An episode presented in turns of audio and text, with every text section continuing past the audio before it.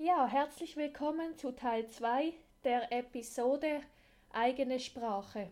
Ich habe noch einige Tipps an Sie, an die Angehörigen.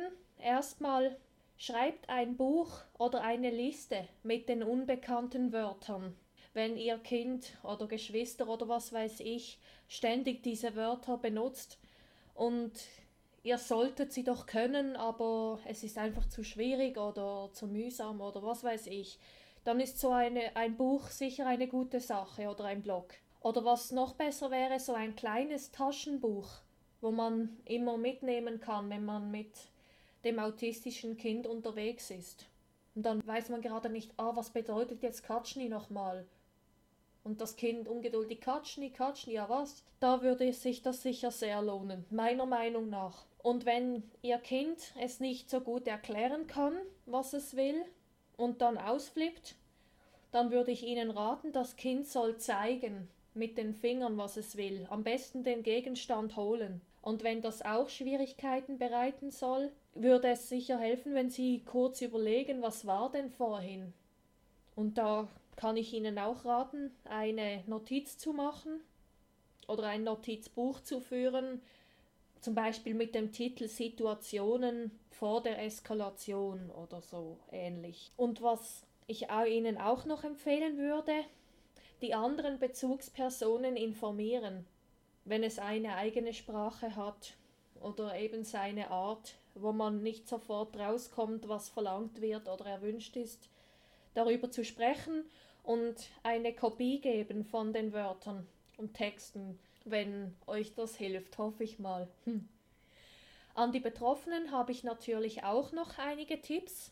Und zwar, wenn ihr wie Erdnusstempler eine echte Begabung habt in der eigenen Sprache, das hobbymäßig eine Struktur einbringt und eine Grammatik und alles, dann kann ich nur raten, wenn ihr noch ein bisschen Geld verdienen möchtet, nutzt es. Vielleicht könnt ihr auch Bücher schreiben in dieser Sprache und diese veröffentlichen.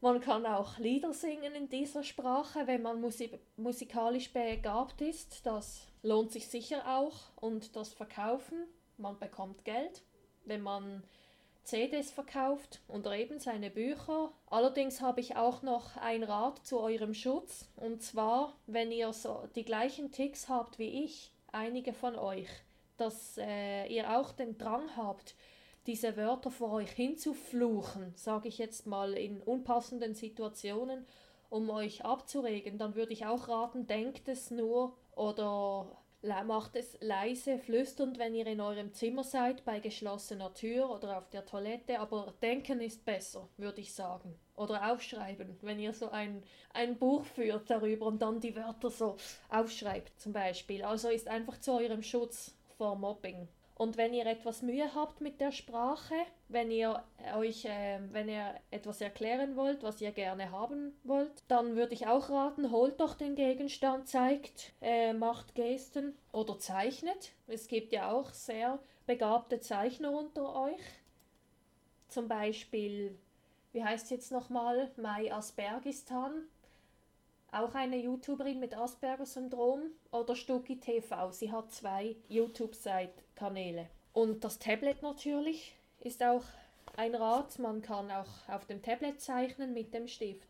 Habt ihr noch irgendwelche Fragen oder Rückmeldungen? Dann bewertet mich doch bitte auf iTunes. Per E-Mail erreicht ihr mich unter autismus-podcast at mail.ch oder bewertet mich doch einfach auf meiner Webseite, abonniert sie autismus-podcast.com. Habt ihr noch irgendwelche Wünsche oder Vorschläge?